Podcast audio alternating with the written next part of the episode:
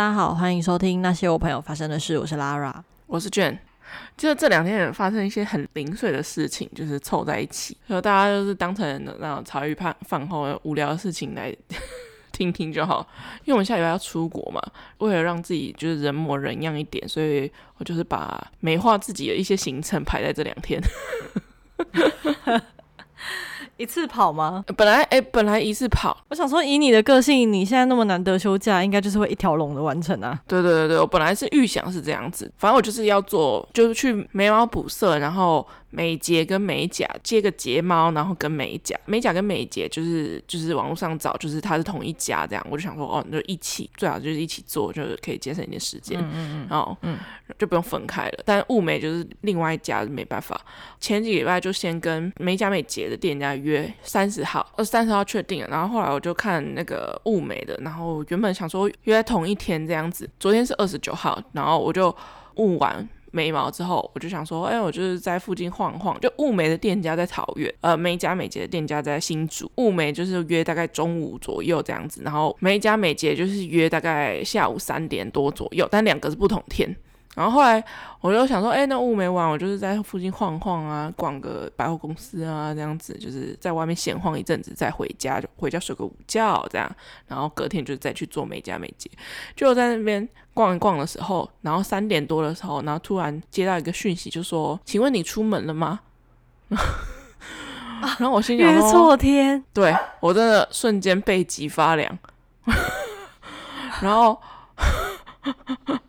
我真的是突然背脊发凉这样子，然后我还就是非常的、呃、非常的悠闲这样子，实际上是约在同一天，但我以为因为他美甲跟美睫是两不同的人，然后反正意思就是说三十号美甲师没有没有上班，所以没办法一起做，然后就后来跟我改二十九这样子，反正就是有有商量了一段时间，但我自己的那个时候以为就是他是约在三十号，然后我就背脊一阵发凉。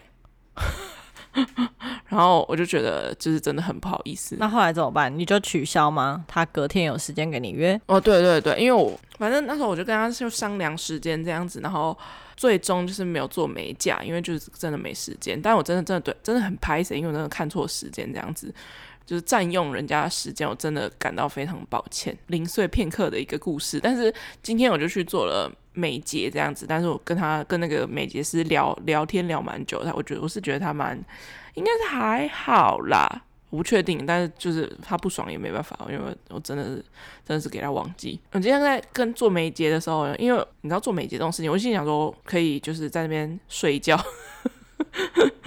然后坐着，然后躺着，然后在那边，然后凉凉的，就殊不知在那边跟他聊了，就是坐多久就跟他聊了多久，然后就聊到说我们我下一个礼拜要出国啊，然后聊到他创业啊，我聊到一些有的没的。你说跟你的物美师吗？创业真辛苦，美睫师这样子。哦，美睫师讲物美哈，好好零碎的故事哦，天哪！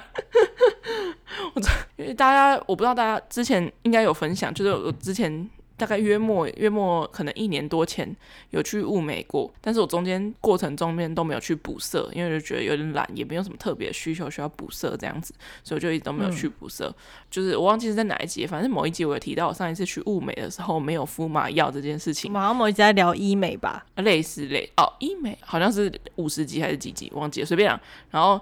因为上次为什么没有敷麻药，是因为我就是有点迟到了，然后敷麻药要敷半个小时到四十分钟，然后我就想说那就算了，就是不要占用人家时间。为什么就人生一直在占用人家时间？就是感到非常拍谁啊，所以我就那那一次去就没有敷麻药，然后殊不知就是一个蛮蛮蛮后悔的决定。后来。我昨天去的时候，我就是准时到这样子，也是压线啊。就是我不知道为什么，对于那种人生活一些别的事情很难准时，就真的是压，真的是压线到压线为止才到，可能就规划时间能力很差。然后他就在那边帮我雾啊什么之类的，很很老的店家，就是他感觉他们他们做那种美容店已经做了不知道几十年这样子，在当地可能小有名气啦，但就是一个。很不像现代网美或者现代人喜欢的那种风格的一个物美店这样子。物美的补色的时候通常没有在讲话，我不知道哎、欸，还是其他人有在聊天的。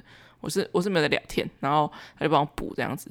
哇，有有敷麻药，真的是根本就可以直接睡觉哎、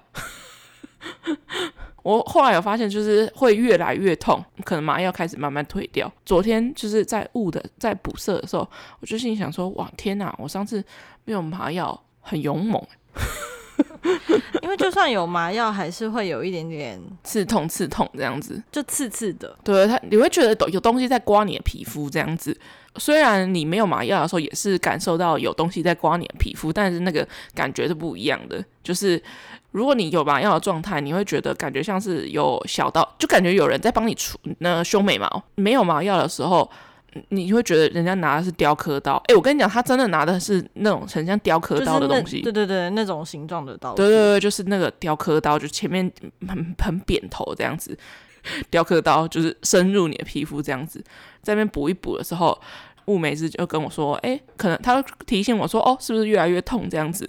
然后我就说，哦，有一点，然后他说，哦，可能就是那麻药开始退这样子什么的，然后我就说，嗯，还好，因为我上次没有敷麻药。然后他就很想跟他炫耀这件事情，然后他就说：“你上次，他就说你没有敷麻药。”然后这样我就说：“对。”然后我就开始跟他讲这样子。他们说他们自己在补色的时候都没有在敷麻药，然后我就觉得哦，很了不起，女生真的是可以为了美做一些很厉害的事。我真的是有点没办法哎。啊，反正物美就大概这样了。然后。后来，反正我今天就去做美睫，因为我我找那个店家就是有点随便找啦，就是我只只是在 IG 上面就是找 hashtag 就是新竹，然后美甲之类的，然后就找到，也不算新，我就觉得他应该会还在类学徒阶段这样子，但我是不 care 啊，就是反正我就觉得没有很贵，然后我主要只是只是为了就是下礼拜出国的时候可以少花一点时间。在化妆这件事情上面，所以我就觉得哦，难得把自己弄得人模人样，然后就就去这样子。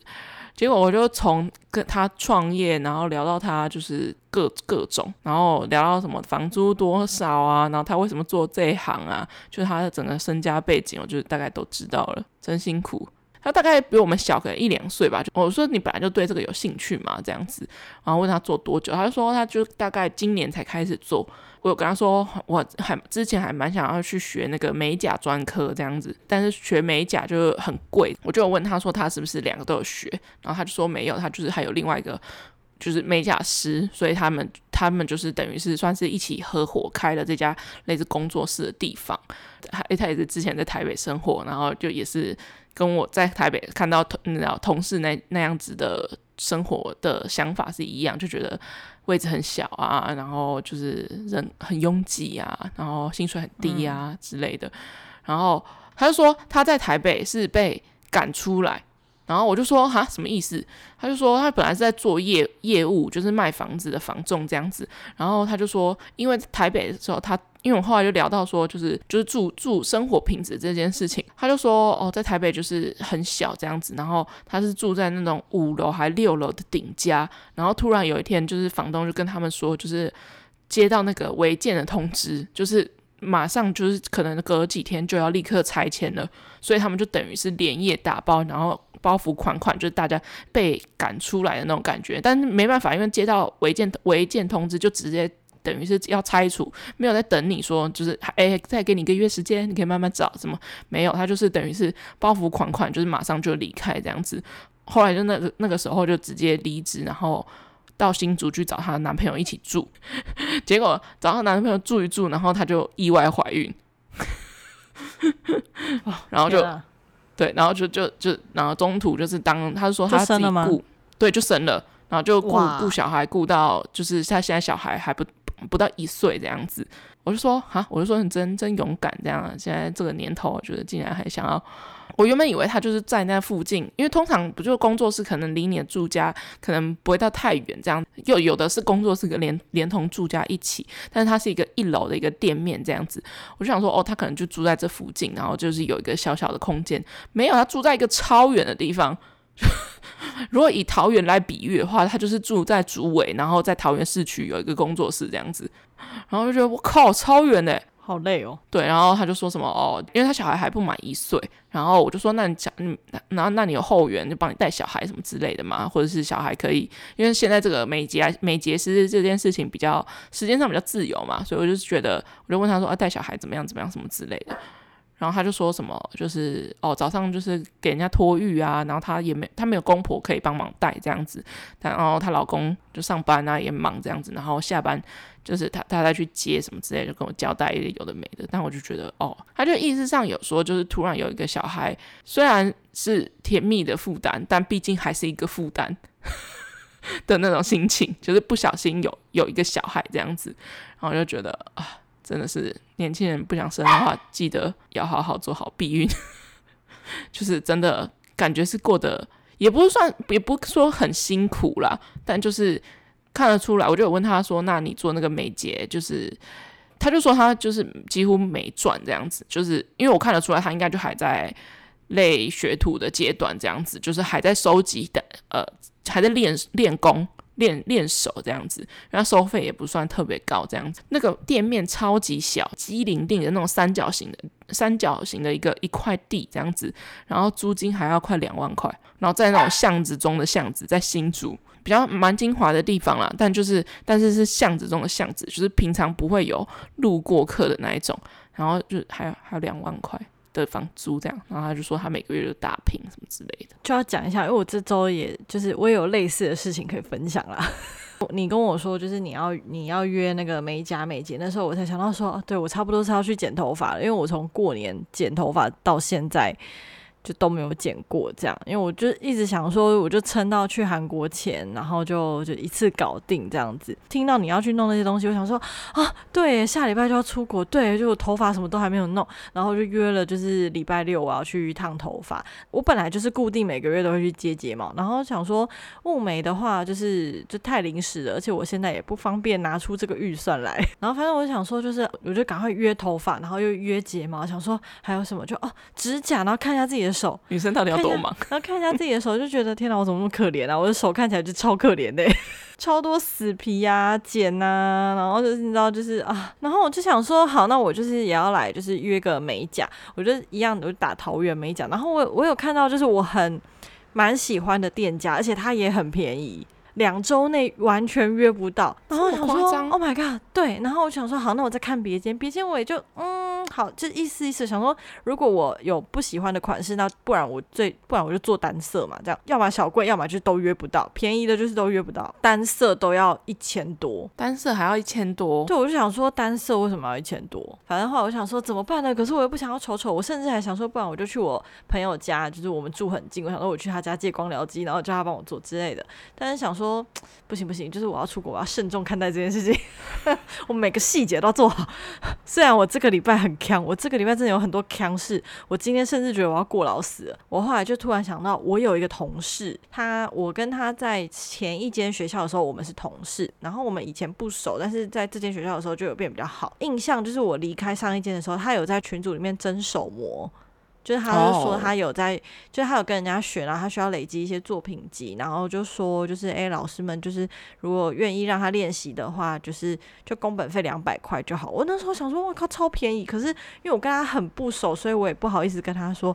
我觉得我指甲本来就没有到很好做，所以就是这样子去给他当手模，我也觉得就是添麻烦，所以我就没有找他。然后我就灵机一动，想到说，哎、欸，不知道他有没有在接客人？呃，反正我就传讯息问他，我就说你现在还有在接客人吗？就是因为我下礼拜想要出国，我也不好意思跟他说，就是我因为约不到别人才想到他。我就 反正我就是跟他说，就是不用阐述那么多啊。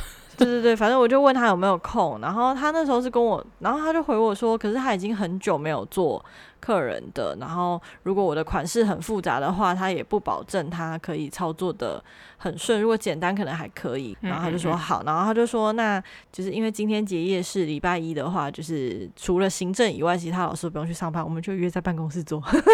哦哦，哇哦，好棒 啊！就蹭冷气、蹭灯、蹭电。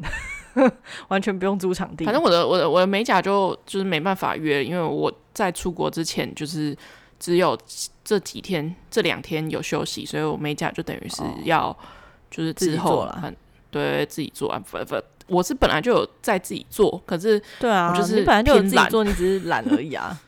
对，就是但但就算了啦，就是但是美甲指甲还好吗？我觉得我觉得你还是会自己做啦。我我我会自己做，我当然会自己做，就是只是我真的是偏懒这样。然后讲到美美出国，我这个礼拜真是爆炸累。如果有听上一集的听众应该可以理解，没有上一集的听众会觉得你超废嘞。什么我超废？上一集的的听众就是在听你，就是端午连假，端午连假有多废？没有啊，上一集不是我站在月台吗？是啊，是啊。对啊，站在月台应该就知道，就是我本身因为考试，然后还有就是站导护这些事情，就是我已经觉得。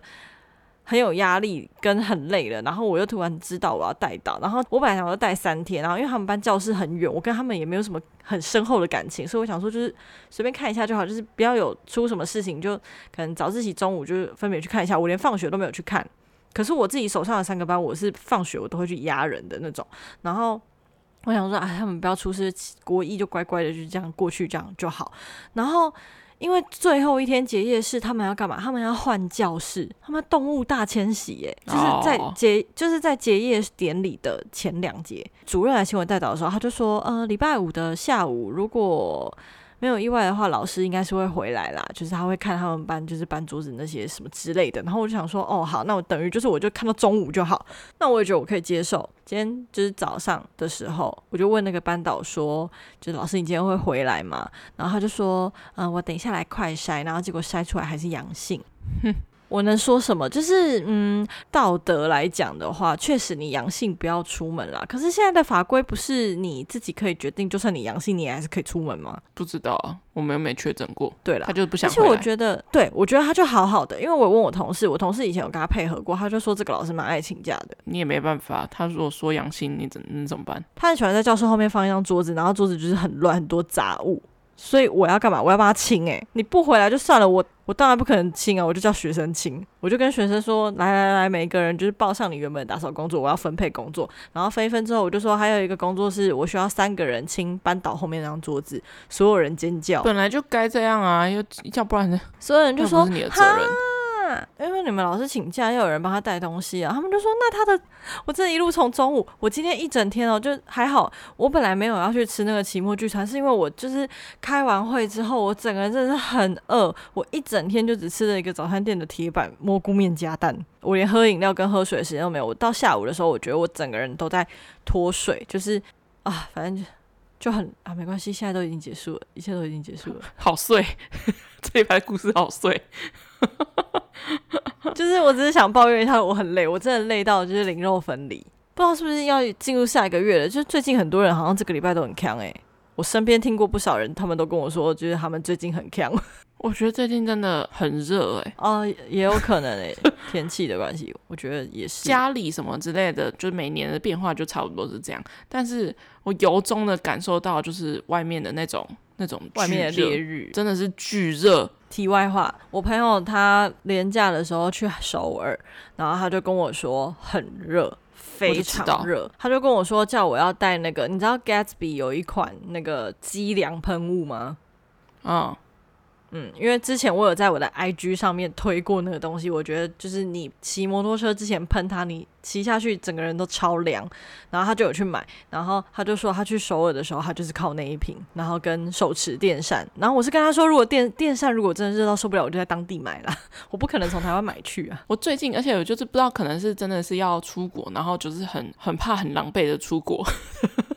就是、对，我最近就觉得我好像会很狼狈的去首尔，怎么办？对，我怎么可以很狼狈的去首尔？我怎么可以很狼狈的去那里？老子我们为这件事情期待了一年半，我觉得我最后的遗憾不是我有没有去哪里，我的遗憾可能是我拍出来的照片很丑。对，我觉得我不会遗憾我没去哪没吃什么，我觉得我遗憾可能是我很丑这件事情，因为平常已经够丑了。这一两周，我有时候会只戴眼镜，就是去上班，整个人真的是一个非常居家的状态。然后我刚尾牙，我就抽到了一个，就反正就抽奖被抽到。我上台的时候，你知道我穿着那个 GU 的睡衣 T 恤。然后穿着牛仔短裤，然后因为很热，你知道吗？所以我就绑一个包头，就用那种电话线法圈这样上台。我同事从侧面拍我，我就说我好像一个出门倒垃圾的人哦，我真的是疯掉哎！我就这样子站在校长面前，然后呢，而且我觉得是说试想，我们之前一起去首尔的时候，非常的认真。对对对，还有 dress code，然后就虽然没有到特别去做一些什么东西，但就是至少是上相的。哎、欸，可是我跟你说，这一个礼拜我骑车去上班的时候，我有在想，还是我们应该要 dress code 一下。我跟你讲，我就是真的很焦虑这件事情，所以我这这两天休假的时候，在为了这件事情为自装。不是因为我在想说，如果我们不 dress code 的话，那我们就是各穿各的。可是我觉得我们我们各穿各的也会很像哎、欸。对。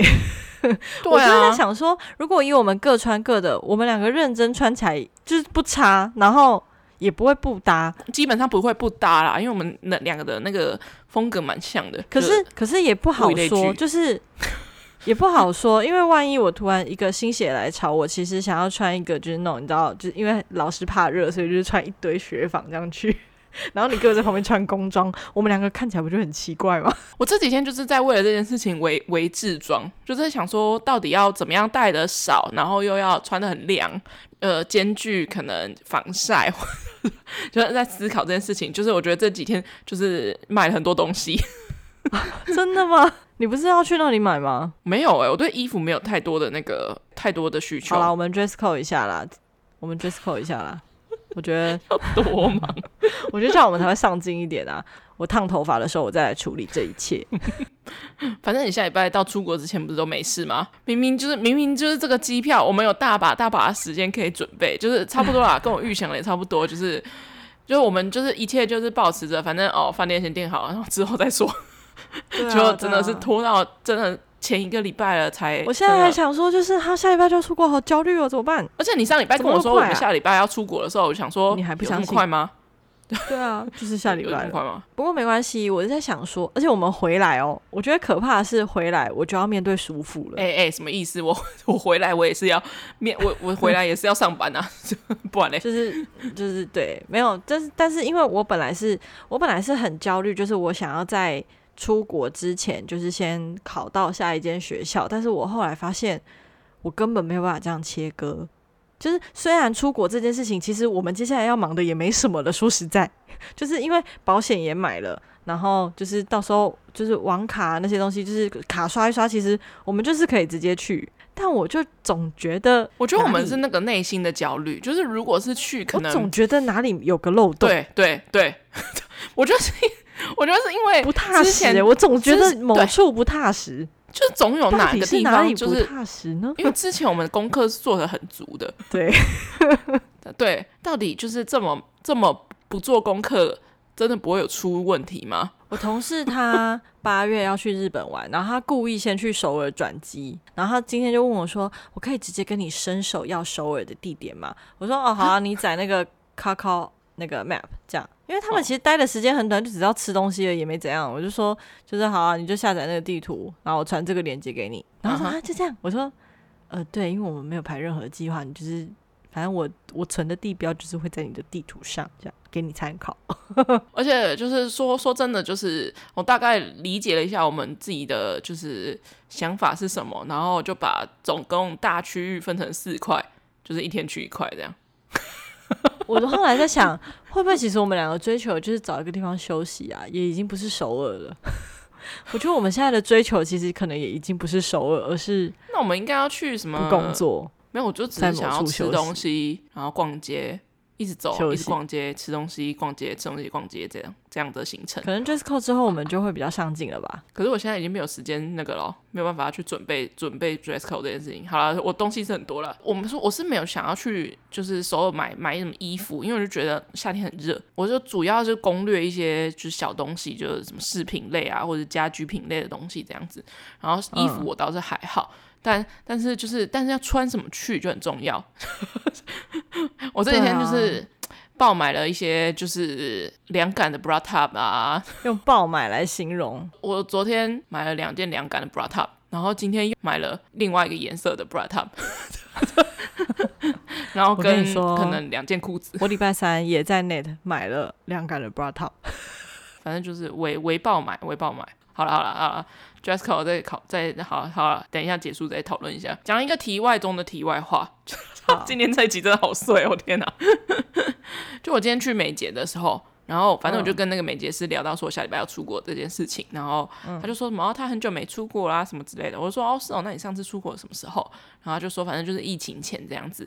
然后我就说那你去哪里？他说他上一次出国是去埃及啊。然后我就太好了吧，我我眼睛为之一亮。哎，他说我们来采访他。我考虑一下，然 后好，然后他就说，但是他他就说他跟团这样子，就是如果大家有在听我们节目的话，就是本来是预想就是三十岁的时候，我听到他去过埃及之后，我就想说，呃，很妙，而且他感觉他也不是一个会踏出就是你知道亚洲圈的人。我也不知道为什么，就是感觉啊，感觉就可能经济预算有限这样子。然后他就说他自己本身对那个就是古文明什么之类的，就还蛮有兴趣的。然后他就跟团就去了这样子。然后就问他了一些，我就说那埃及适合就是自助吗？什么？然后他说可能不太适合，就是感觉还是跟团可能会比较比较方便一点。但至于跟什么团，从台湾跟或者是在跟当地跟，就因人而异。诶，他说他那时候的团费，我觉得比我想象中的便宜很多诶。他就说他那时候是跟不知道跟哪一个团，然后是大概五六万块左右。我说，哎，很便宜耶！我觉得比我想象中便宜很多耶。我包机票。我朋友他，我朋友他就是今年四月多的时候吧，就是有跟他爸妈也是跟团去埃及，然后他那时候有跟我说他蛮推跟团的，因为他说其实当地治安没有很好。我想说哦，反正我这个人就是这样起起伏伏。反正我如果考到了，我就会说 走了埃及；没考到，我就会说拜拜埃及。你们去，我祝福。我看照片，好像比我想象中没有那么贵这样子。然后我也有问他，就是大概要去几天什么之类的。就是本来想说要有一点挑战的意味，就是感觉要去个自由行。但我现在就觉得好像没有这么没有那么强求，去的点都一样，你势必得要跟那种当地的一些类似旅行团，他要带你去看那些金字塔或者什么之类的。而且其实你如果去当地。才有人解释给你听，其实也蛮好的。对对对，就是如果有中文导游这件事情，好像也不错，或者是英文导英文导游，我在想应该听不太懂。那就是因为这样你才可以对整个故事更了解啊。对啊，对啊，嗯。不然我们自己去自由行的话，真的就要做很多功课。毕竟以我们现在懒的程度，对。如果埃及，我想埃及可能是没有办法一个礼拜之前。做功课，以我这周灵肉分离的程度，我觉得我是没有办法。题外中的题外话，就是遇到一个去过埃及的人，我就问他说他推荐吗？去埃及，他就说他自己是蛮推荐的，就是就是，但是前提是你真的是要有兴趣，嗯嗯，因为他那时候他就说他邀请找她男朋友跟她一起去这样子，然后她男朋友就是完全兴致缺缺，超级兴致缺缺。对，我就想说，好难想象现在有人对埃及兴趣缺缺，真的很可惜。那不是比亚特兰提斯还是北极、南极？北韩还要更让人觉得神秘的地方吗？我觉得有一派的人可能会觉得说，就是我们在就是我们在课本上看到那些，你会想要去现场看。我觉得我就是这种人，但是有一派的人就是会觉得啊，我在课本上就看过了，为什么还要在实地到现场去看？我我觉得我就是。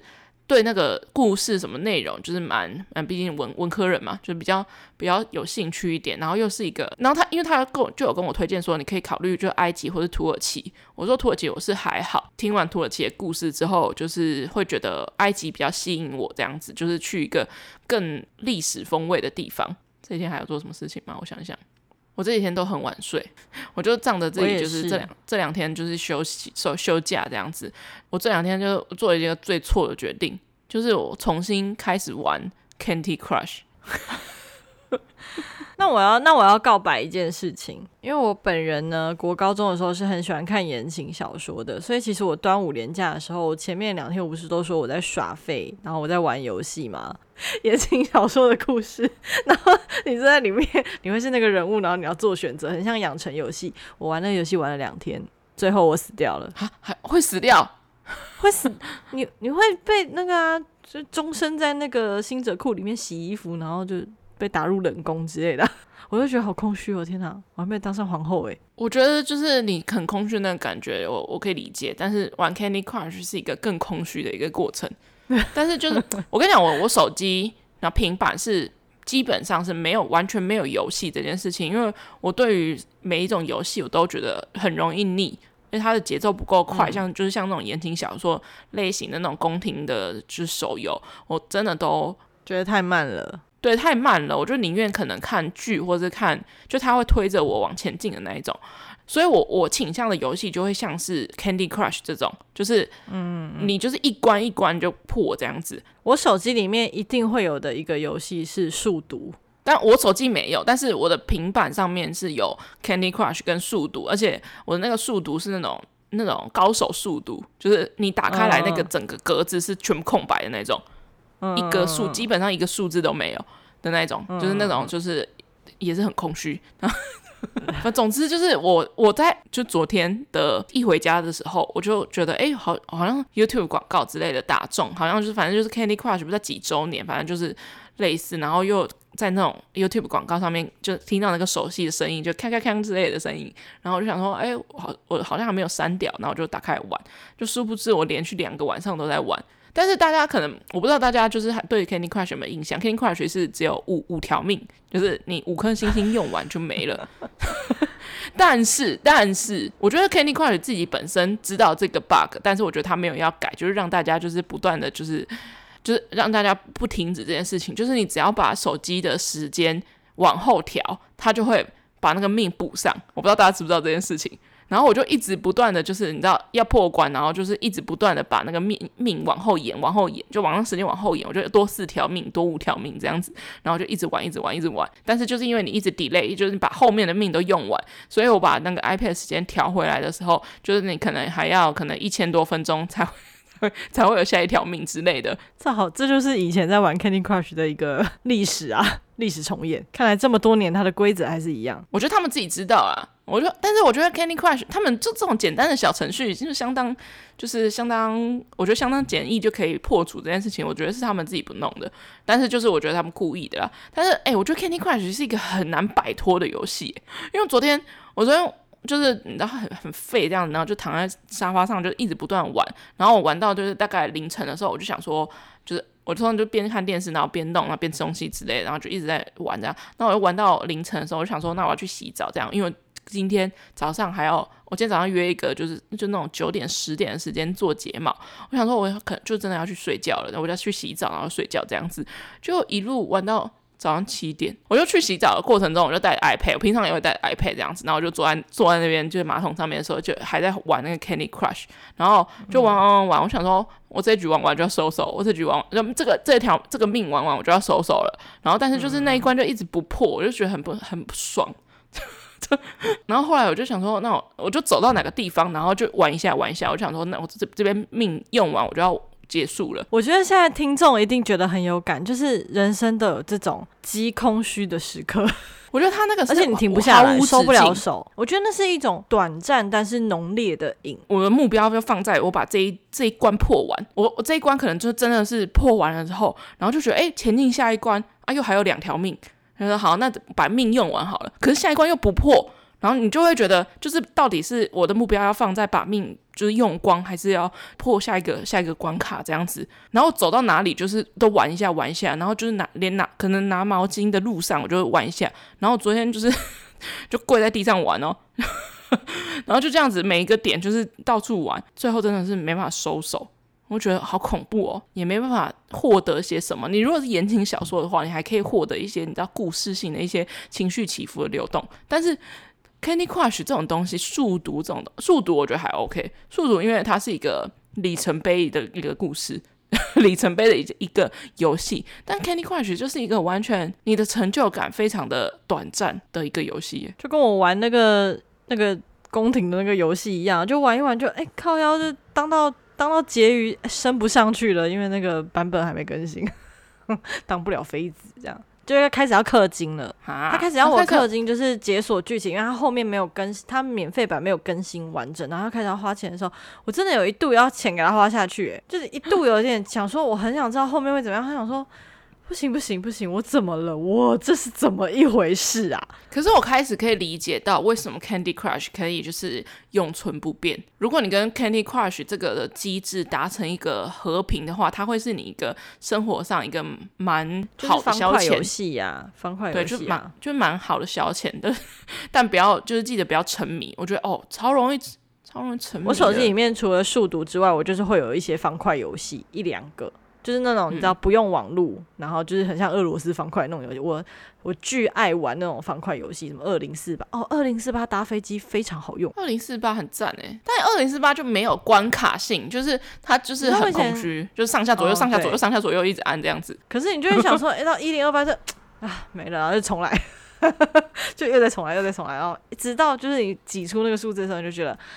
啊，很有成就感。好，可是就是当你完成了以后，那一刻你就突然觉得，我现在要干嘛？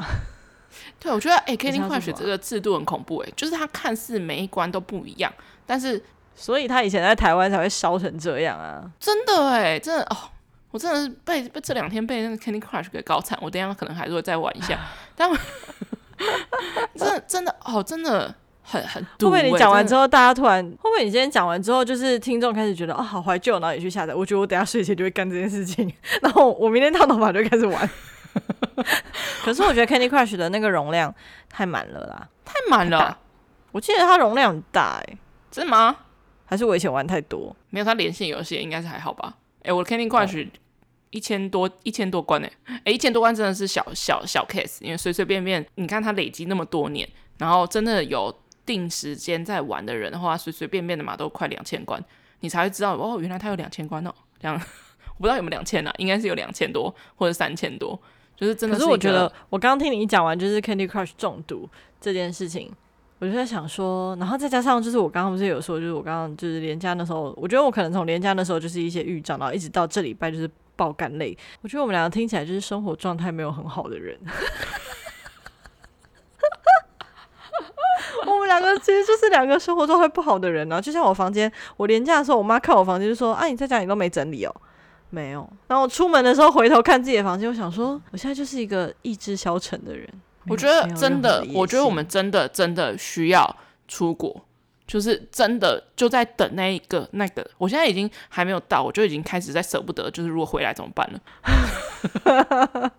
哦，对啊，回来要怎么办？我真的是需要那几天，就是远离这一切。我也觉得、欸、真的是需要远离我的猫跟我的狗。远离我的工作，我现在在正在等待那几天的到来。我真的本来也是，就是理智上面觉得说，就是出国前我想要先尘埃落定我的下一份工作。可是就是其实也不是，其实我觉得我也不是不能准备，因为其实说实在，出国就像我刚刚讲的，其实也没什么要弄的了。对啊，你就是东西要带的放进行李箱，然后你就是头发该烫就烫，然后脸该弄就弄，身体干嘛就弄一弄。